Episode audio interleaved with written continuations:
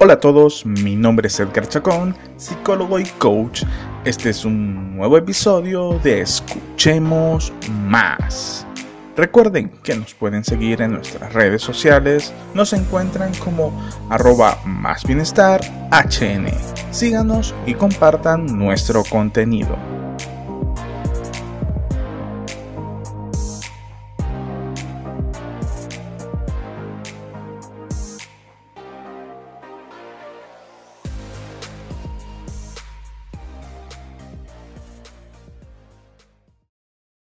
Hola a todos, es un gusto que nos acompañen.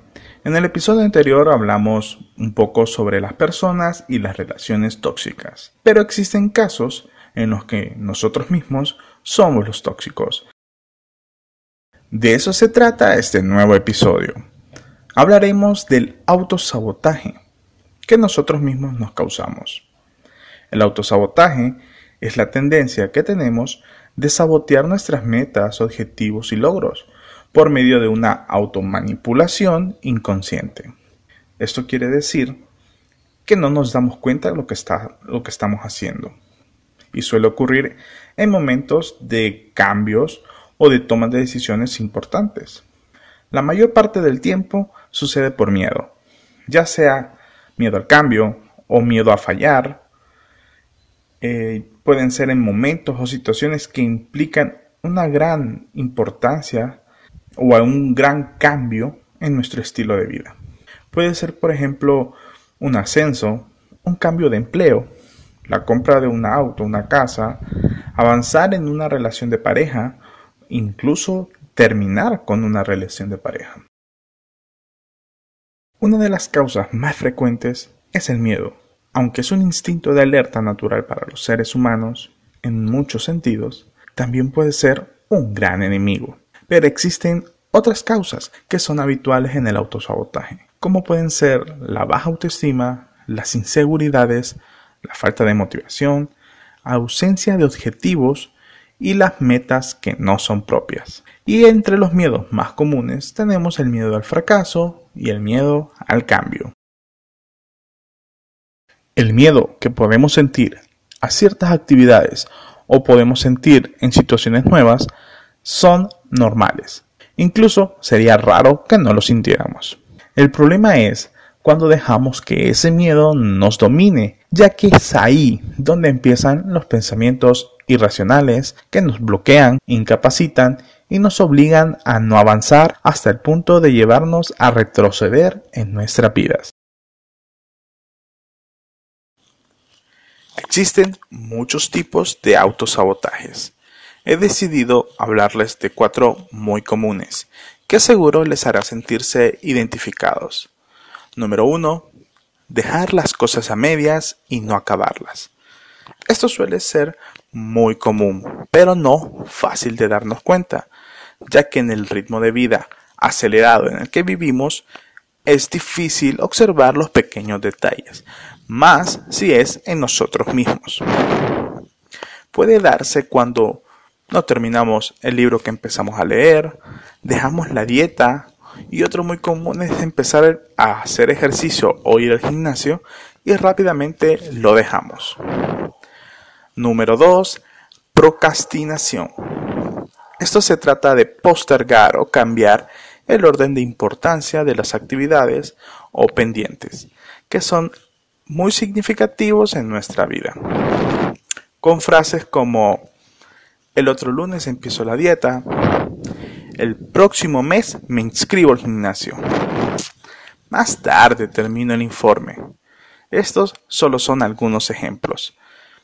Esto suele ocurrir cuando la actividad o la situación no es de nuestro agrado, aunque también se puede dar por otras razones. Número 3. Buscar excusas. Este seguro todos lo hemos hecho, ya que es muy común. Frases como estoy ocupado, estoy muy viejo para hacer esto, o hacer eso es muy caro, son excusas que nosotros mismos nos ponemos para no intentarlo. Número 4. Perfeccionismo. Cuando una persona es muy perfeccionista, avanzar en una tarea o un objetivo o la meta implica un gran reto, ya que nunca se sentirá que dicha acción o actividad sea lo suficientemente perfecta. También existen casos en los que creen que dicha actividad es tan complicada que no podrán hacerlo perfectamente, que ni siquiera lo intentan. Seguro te has identificado con algunos de estos tipos, o tal vez con todos ellos. Te daré unas cuantas claves para dejar de autosabotearte. Acepta tus miedos.